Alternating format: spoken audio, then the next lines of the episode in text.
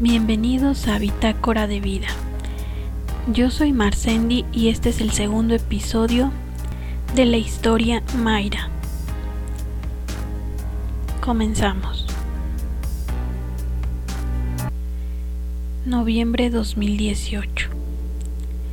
El mes de noviembre para ella era muy importante por dos cosas, la llegada de su padre y su cumpleaños.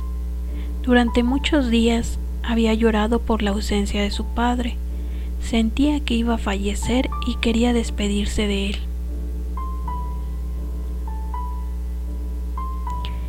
En los primeros días de noviembre llegó su padre. Siempre le llevaba regalos. En esta ocasión fueron unos zapatos color vino, libros sobre animales fantásticos y una libreta con encuadernado rojo. A ella le gustaba escribir.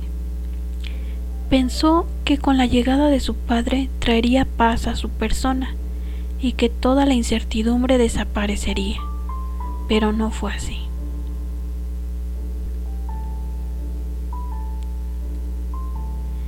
Un día se levantó e indicó que su familia la habían cambiado, que no los reconocía sus ojos no eran los mismos.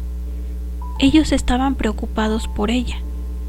Después de esa situación, su familia empezó a dar una explicación a la situación de forma religiosa. Pensaban que Dios le estaba llamando para que se acercara a él y acudiera a la iglesia. Otros decían que era brujería.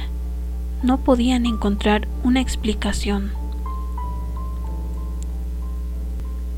Muchos meses más tarde, una de las respuestas es que fue síndrome de Capgras. Pensar que una persona había sido sustituida por un impostor o un doble.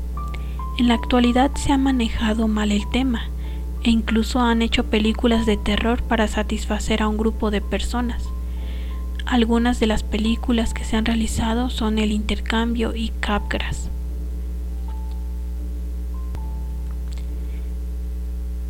El día de su cumpleaños fue como cualquier otro.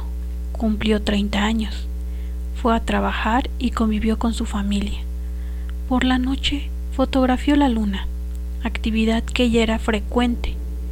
Admiraba lo cerca que estaba y pensó que era un pequeño ser vivo entre la inmensidad del universo. Noviembre fue difícil.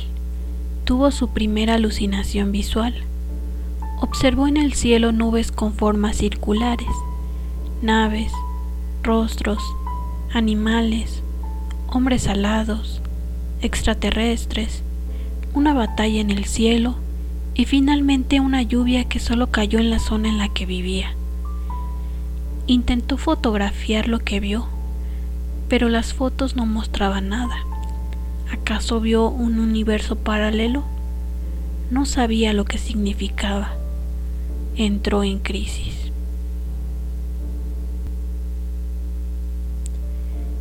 Su madre se preocupó.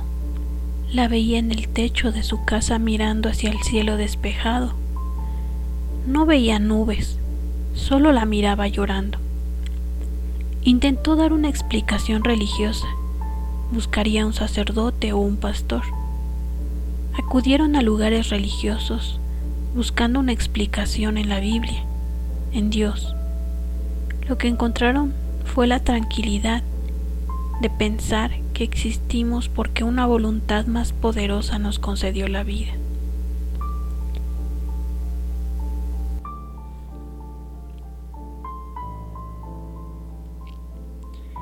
Espera el siguiente episodio y conoce más de esta historia. Muchas gracias por escucharnos.